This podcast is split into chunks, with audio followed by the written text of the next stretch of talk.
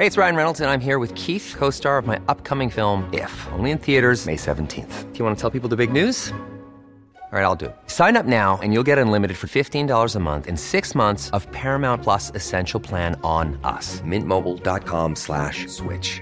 Upfront payment of $45 equivalent to $15 per month. Unlimited over 40 gigabytes per month. Face lower speeds. Videos at 480p. Active Mint customers by 531.24 get six months of Paramount Plus Essential Plan. Auto renews after six months. Offer ends May 31st, 2024. Separate Paramount Plus registration required. Terms and conditions apply if rated PG.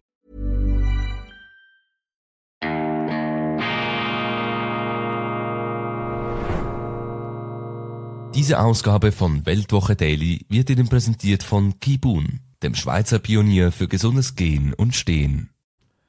Grüezi miteinander, ganz herzlich willkommen und einen wunderschönen guten Morgen, meine sehr verehrten Damen und Herren, liebe Freunde. Ich begrüße Sie zur schweizerischen Ausgabe von Weltwoche Daily, die andere Sicht, unabhängig, kritisch, gut gelaunt am Donnerstag, dem 7. September 2023. Ich beginne mit der wichtigsten Nachricht des Tages. Das ist natürlich die neue gedruckte Ausgabe der Weltwoche, die heute erschienen ist mit einem Titelthema, vielleicht der fundiertesten Auseinandersetzung mit dieser Zelensky-Offensive, die es gibt. Ähm, wir drucken das ab. Äh, Professor John Mearsheimer, unser Autor, Ihnen wohl bekannt, Vertreter der realistischen Schule der Geopolitik. Er kommt zu einer niederschmetternden Diagnose auf dem Weg in den Abgrund. Zelenskys Blitzkrieg-Offensive ist zum Scheitern verurteilt. Hier mit einer künstlerischen Covergestaltung in den äh, Nationalfarben der Ukraine, allerdings mit ähm, düsteren Vorboten, mit einem beunruhigenden Vogelflug am Horizont. Professor Miersheimer, und darum, wenn Sie dieses Thema wirklich interessiert, sollten Sie das lesen. Professor Miersheimer analysiert historisch, er vergleicht die Offensive, die Strategie, so wie er sie wahrnimmt, der Regierung in Kiew, auch mit historischen Vorbildern und er beschreibt sie als den Versuch eines Blitzkriegs gegen einen Eindringling, der jetzt aber in starken Verteidigungsstellungen sich einbetoniert hat. Und er gibt dieser Offensive keine Chance zum Erfolg. Er ähm, schreibt im Gegenteil, dass sie bereits gescheitert sei bzw. zum Scheitern verurteilt sei, ungeachtet jener in den Medien Aussicht von Mearsheimer hochgekochten Erfolgsmeldungen von Durchbrüchen bei angeblichen Verteidigungslinien oder tatsächlichen, das werde hochgespielt, wenn man die ganze Situation sich vor Augen führe, habe die ukrainische Armee keine Chance hier durchzubrechen. Das deckt sich dieser Befund, das ist ein Befund, das ist auch nicht die absolute Wahrheit, aber ich finde eben John Mearsheimer sehr, sehr interessant, weil er sozusagen das Gegenteil von dem verkörpert, was Sie sonst überall lesen und hören können. Und sein Befund deckt sich jetzt mit Meldungen, mit beunruhigenden Meldungen, ähm, die wir vernehmen, dass eben äh, die Ukrainer zusehends Probleme haben, vielleicht schon lange Probleme haben, überhaupt ihre Reihen, ihre Bestände zu füllen. Sehr, sehr viele ähm, wehrdienstfähige Männer sind bereits ins Ausland geflohen. Jetzt ist eine Zahl ruchbar geworden. 20.000 seien da an der Ausreise ähm, gehindert worden. Offensichtlich möchte die Regierung in Kiew jetzt auch an Regierungen beispielsweise in Polen oder in der Schweiz den Aufruf vergehen lassen, dass man die in ihren Ländern wohnhaften wehrfähigen Ukrainer in die Heimat zurückschickt. Also das sind Anzeichen, die eben den verzweifelten Verlauf dieser Offensive quasi von einer anderen Seite her zu unterstützen scheinen. Lesen Sie diesen Artikel. Ähm, ich finde ihn hochinteressant. Er ist übrigens auch historisch sehr, sehr lehrreich weil Miersheimer ordnet diese Offensive statistisch sogar, das ist das Bewundernswerte bei amerikanischen Historikern, Politikwissenschaftlern, mit sehr quantitativen Methoden ordnet er sie auch ein in die Geschichte eben ähnlicher Blitzkrieg-Offensiven, wie man sie ähm, schon früher hat äh, beobachten können. Dann auch ganz interessant finde ich Christoph Blocher, vier Rezepte gegen die maßlose Zuwanderung. Das Thema hat ja voll durchgeschlagen und die ähm, Vorgänge am letzten Samstag in Opfico nochmals ein trauriger Tiefpunkt dieses Asylchaos ähm, als Regimegegner eritreische Regimegegner und Regimefans aufeinander losgegangen sind. Also wir haben hier den Bürgerkrieg aus Eritrea gleichsam in die Schweiz importiert und Christoph Blocher, der Pragmatiker, der Unternehmer, der ehemalige Justizminister, der es geschafft hat, die Asylzahlen während seiner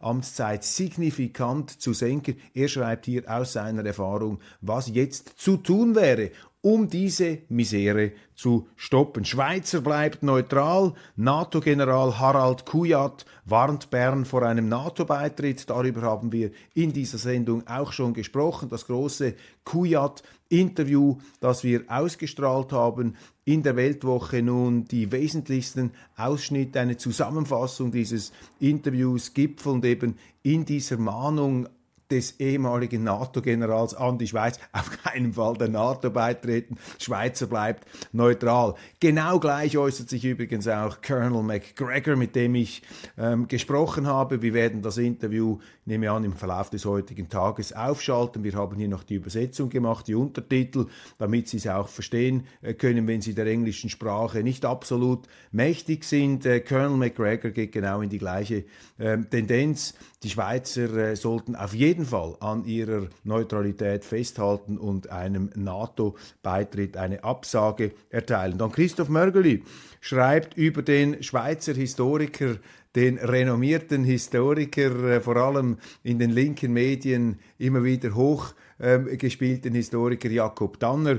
Schuld, Schimpf, Schande, Professor Jakob Tanners Abgesänge auf die Schweiz, dann Wolfgang Keudel mit einer Ode an das Ausrufezeichen, das ist das Selfie der Grammatik. Und darüber hinaus ähm, viele, viele weitere Artikel aus allen Bereichen des ähm, Lebens, aus allen Bereichen der Wirklichkeit. Ähm, international vielleicht noch speziell interessant die Analyse unseres Kolumnisten Thilo Sarrazin zur ähm, aktuellen Befindlichkeit beziehungsweise zum aktuellen Stand des Regierungshandelns in Deutschland. Er kommt zum Schluss, das sei die schlechteste Regierung, demokratische Regierung in der Geschichte ähm, Deutschlands. Das ist ja ein Eindruck, den viele Deutsche, soweit ich das überblicke, äh, derzeit teilen.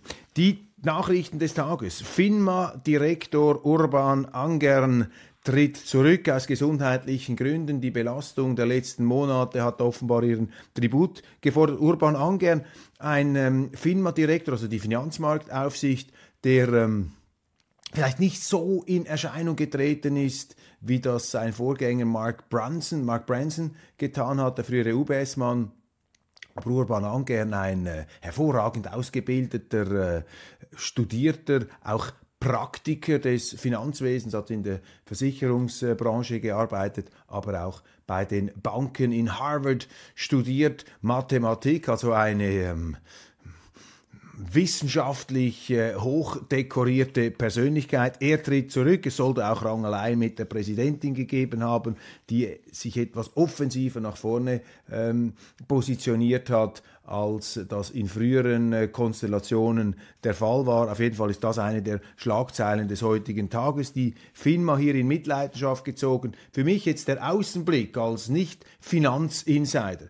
Ich beobachte einfach im Schweizer Finanzwesen eine Überdosis Staat. Unsere Banken werden viel zu stark äh, behelligt und gegängelt vom Staat. Die FINMA, also die Finanzmarktaufsicht, steckt da ganz tief in diesen Banken äh, drin. Es ist manchmal gar nicht so klar, wer führt eigentlich die Banken. Führt die Bank der Staat oder führen die Manager die Banken? Also hier hat sich eine äh, ungute ähm, Ausbreitung staatlicher Tätigkeiten innerhalb dieser Konzerne, innerhalb dieser Unternehmen realisiert in den äh, letzten Jahren. Und was im speziellen Fall, hier geht es ja auch um den äh, Untergang der Credit Suisse, was in diesem speziellen ähm, Fall interessant ist, ist, dass eben die FINMA offensichtlich sehr wenig Personal abgestellt hat auf die Überwachung dieser Bank, die da seit einiger Zeit auf der schiefen Ebene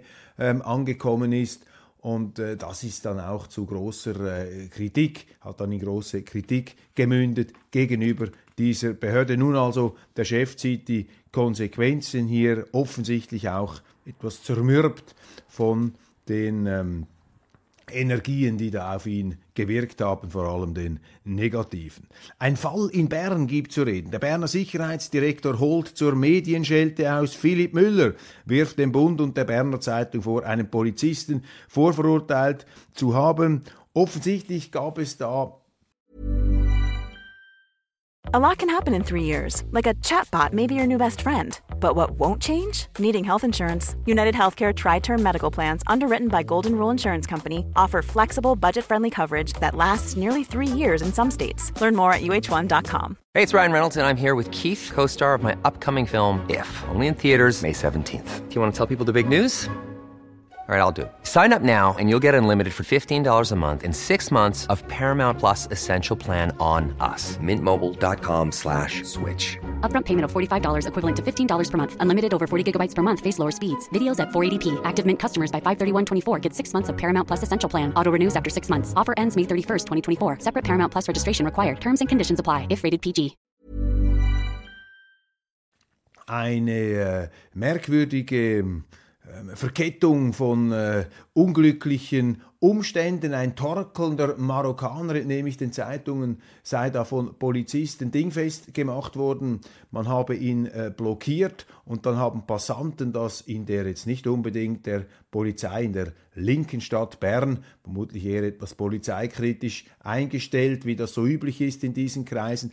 Die haben dann diesen Vorgang gefilmt, das wurde dann ins Netz gestellt, es wurde kommentiert und es wurde verurteilt und die Medien haben das in dem Sinn eins zu eins übernommen hier ähm, die BZ und der Bund, etwas dieses Polizisten-Bashing. Es kam da auch zu einer Fixierung, zu einer Blockierung dieses Marokkaners am Boden mit dem Knie und dann wurden Parallelen gezogen zu diesem Fall in den Vereinigten Staaten mit George Floyd, wo ja der Verhaftete, Sie erinnern sich, ich habe ja auch darüber gesprochen, wo der Verhaftete dann gestorben ist, weil ein Polizist ihm da mit dem Knie angeblich die Luftröhre abgedrückt habe. Das war ja die Version, das hat er dann auch zu gigantischen ähm, Demonstrationen und Verwüstungen geführt. Der Fall ist in den USA viel komplexer, als das hier dargestellt äh, wurde, auch in unseren Medien.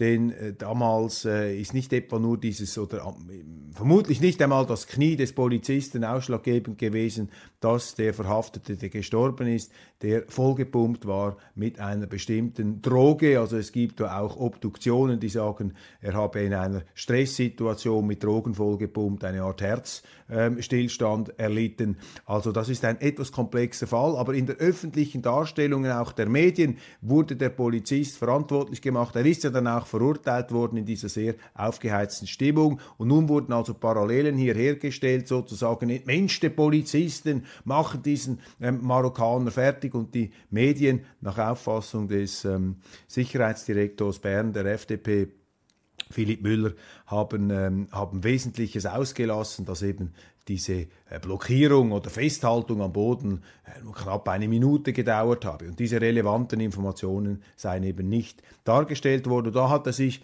gewehrt und äh, meine, es ist immer schwierig, auch das von außen zu beurteilen. Mein genereller Eindruck ist, dass die Polizei in der Schweiz ähm, zu wenig Respekt bekommt. Ich meine, schauen Sie sich mal an, was aus der Schweiz geworden ist in den letzten Jahren, aufgrund auch dieser Massenzuwanderung von der Politik verantwortet, was da alles für Leute in die Schweiz gekommen sind und was das dann auch wiederum für die Polizei bedeutet, dass sie hier einigermaßen Ruhe und Ordnung auf den Straßen in der Öffentlichkeit herstellen kann. Ich bezeichne die Polizei als letzte Verteidigungslinie der Zivilisation und ich würdige die Polizei Polizei. Natürlich, niemand ist perfekt, niemand äh, ist unfehlbar und selbstverständlich passieren auch in der Polizei ähm, Dinge, die nicht passieren sollten. Selbstverständlich geschenkt, aber man muss die Proportionen im Blick halten. Ich sympathisiere hier, ich sympathisiere mit den Aussagen des Sicherheitsdirektors der sich da wehrt für seine Polizisten. Die Mitte überholt in Umfrage die FDP, SRG Wahlbarometer. Die neueste Prognose der SRG sieht den Wähleranteil der Mittepartei knapp vor der FDP.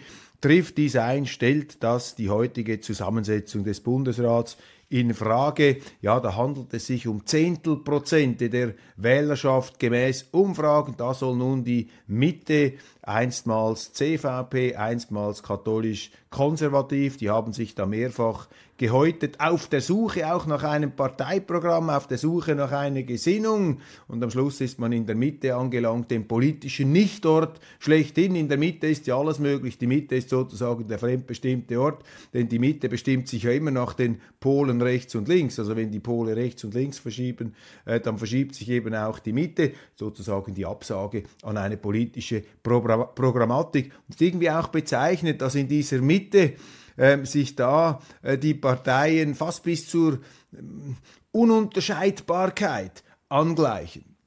Ich möchte trotzdem ein paar grundsätzliche Bemerkungen äh, dazu vornehmen. Erstens, also diese Wählerprozentchen sind in der Politik völlig irrelevant. In der Politik geht es doch darum, für bestimmte Grundsätze hoffentlich erfolgreiche Partei zu ergreifen und diese Grundsätze dann auf die Wirklichkeit anzuwenden, möglichst konsistent, möglichst ähm, rational und auch natürlich äh, möglichst wirklichkeitsverträglich. Also man muss ja immer in der Realität dann auch etwas äh, pragmatisch sein. Also es braucht Grundsätze. Die Grundsätze sind wichtiger als die Prozentchen. Zweitens, eine Partei ist dann erfolgreich, wenn sie nicht an die Partei denkt und an ihre Prozente, sondern wenn sie an die Bürger denkt. Wenn sie daran denkt, was können wir für unsere Wähler machen, was können wir für die Schweiz machen. Und da gibt es natürlich unterschiedliche Antworten, je nach Partei. Aber dieses Schielen auf die Prozentchen, das ist eben auch Ausdruck jener Politiker-Egozentrik, jenes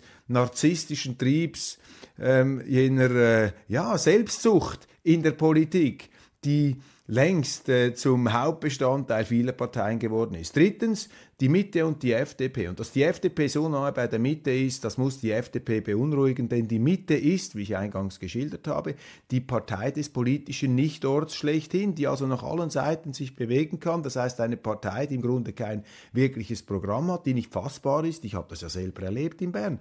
In wesentlichen Fragen, zum Beispiel der institutionellen Anbindung äh, der Schweiz an die Europäische Union, da sagt der eine Mitte-Politiker das und der andere sagt das Gegenteil. Also da wissen sie nicht, was sie kaufen kaufen, wenn sie die wählen. Das ist, wenn sie in, die, in den Konsum gehen, in ein Lebensmittelgeschäft und sagen, ich möchte jetzt Coca-Cola und dann ist aber Himbeersirup drin. So ist es etwa bei, etwas bei der, äh, bei der Mittepartei, also eine Partei ohne Gesinnung, die nur darauf schaut, wie stehen wir dann in den Wahlen, da legen wir zu, können wir uns da je nach temporärer ähm, Stimmung äh, dem Wähler äh, beliebt machen, was müssen wir tun, um den Wählern zu gefallen, also sehr opportunistisch, äh, sehr chameleonartig. Ähm, wir erinnern uns, der Parteichef Gerhard Pfister, so eine Art Houdini, ein Entfesselungs- und Verwandlungskünstler der äh, Politik, ist angetreten mit einer konservativen ähm, Ansage und hat dann aber plötzlich das Ganze ins Gegenteil verkehrt. Also da weiß man nicht mehr, da bekommst du ein Schleudertrauma.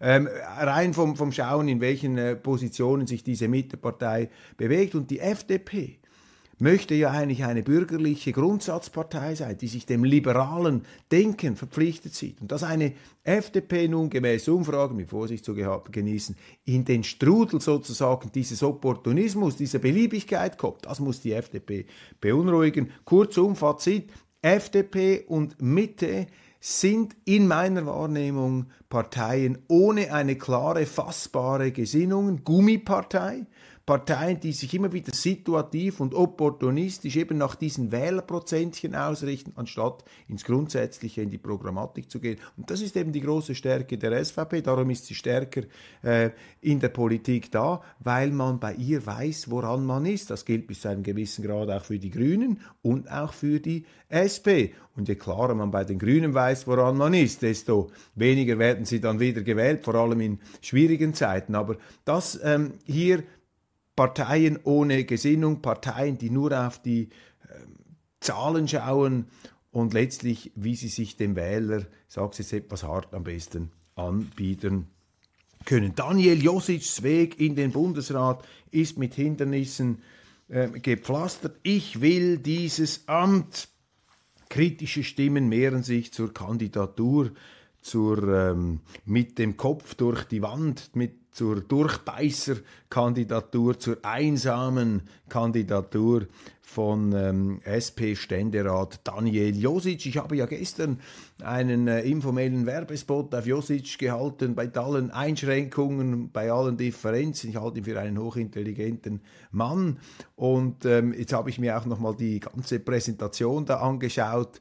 Ja, das ist halt Josic Trademark, wie er da sozusagen, jetzt komme ich, ich will dieses Amt, ich habe Lust bisschen viel Ich, bisschen viel äh, äh, äh, ähm, Atmosphäre, Leidenschaft. Nun hat die, also Leidenschaft im Sinne äh, für die eigene äh, Karriere, äh, weniger vielleicht für die Sache. Also das Ego kommt hier schon sehr, sehr stark durch und das wird dann in der Schweizer Politik nicht so gern gesehen. Da versuchen alle ihr Ego etwas zu verstecken, aber natürlich ist es bei allen Politikern stark ausgeprägt, sonst wären sie ja nicht in Bern oben. So gesehen könnte man sagen, ist Josic einfach etwas ehrlicher. Er steht dazu, dass er hier ein Amt unbedingt will, das ja lukrativ ist, das interessant ist und das einem auch eine lebenslange Rente dann verspricht und sehr viel Prestige in der Öffentlichkeit etc. etc.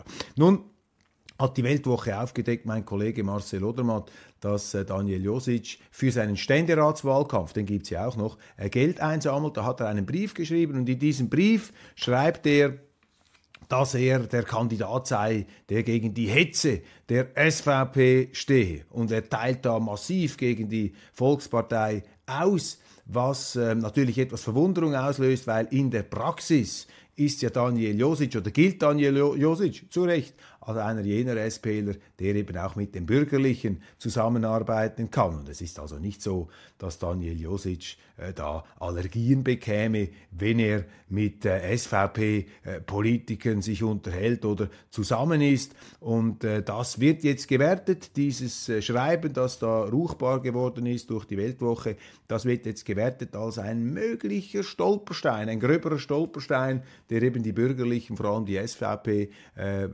verärgern könnte, sodass sie ihm dann nicht die Stimme geben. Hier muss man vielleicht noch einschränken, natürlich ist das ein durchsichtiges Manöver und natürlich ist das, äh, kann man sagen, ungeschickt. Aber man muss sehen, Daniel Josic gilt ja in seinen Kreisen bereits als fürchterlicher Rechtsabweichler. Und er muss natürlich schauen, äh, dass er jetzt für sein Heimpublikum hier den äh, Eindruck eines aufrechten Anti-SVP-Politikers erweckt, ohne dass er das im Grunde seines Herzens wohl ist. Und da sind wir natürlich bei einer gewissen Problematik des Politikers Josic, die aber auch eine Problematik eines jeden Politikers ist. Man muss dann halt manchmal die Wahrheit seiner eigenen Lagerfeuergemeinschaft, seiner eigenen Stammesgesellschaft, diese Wahrheit muss man dann vielleicht etwas stärker betonen, um die Unterstützung äh, der eigenen Leute nicht zu verlieren. Also ich werte das weniger als Ausfluss äh, des Herzens von Daniel Josic. Das ist eher ähm, die, ja, der taktische Versuch hier, bestimmte Kritik in den eigenen Reihen zu narkotisieren. Ja, ist eben ein äh, geschickter, ein, äh, ein, ein Politiker eben, Daniel Josic. Ändert nichts daran, dass er in einem Gremium, und das ist für mich immer ein ausschlaggebendes Kriterium für den Bundesrat, also erstens einmal, dass die Zusammensetzung so ist, wie es den Parteistärken im Parlament entspricht, aber eben auch, dass da Leute zusammenkommen, die für eine konstruktive Diskussion stehen, die sich selber einbringen, die aber auch eine Atmosphäre erzeugen, in der man offen und gut diskutiert. Das ist wichtig, das ist nicht immer der Fall gewesen wenn sie auch diese Inquisitorengesichter haben, die da eine Art ähm, mentale Antarktis um sich herum verbreiten, wo du sofort Frostbeulen bekommst, bevor du überhaupt den Mund aufgemacht hast. Das kann nicht das Ziel sein. Und Daniel Josic ist da sicherlich äh, von anderem äh, Kaliber, aus anderem Holz geschnitzt. Also wir sind gespannt. Allerdings in der SP bereits äh, prominente Stimmen. Regine Eppli habe ich gehört, die frühere Zürcher Regierungsrätin, die eigentlich nie mehr etwas gesagt hat. Sie hat sich jetzt ausgesprochen gegen Daniel Josic. Mal sehen, wie dieser Mann auf einer Mission, auf einer Mission seiner selbst, wie weit er da kommt und ob es ihm gelingt, sich aus dieser Situation da ans Ziel seiner Träume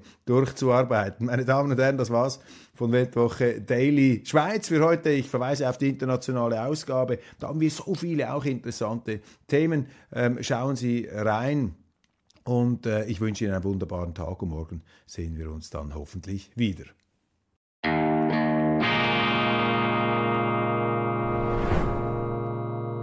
Diese Ausgabe von Weltwoche Daily wird Ihnen präsentiert von Kibun, dem Schweizer Pionier für gesundes Gehen und Stehen.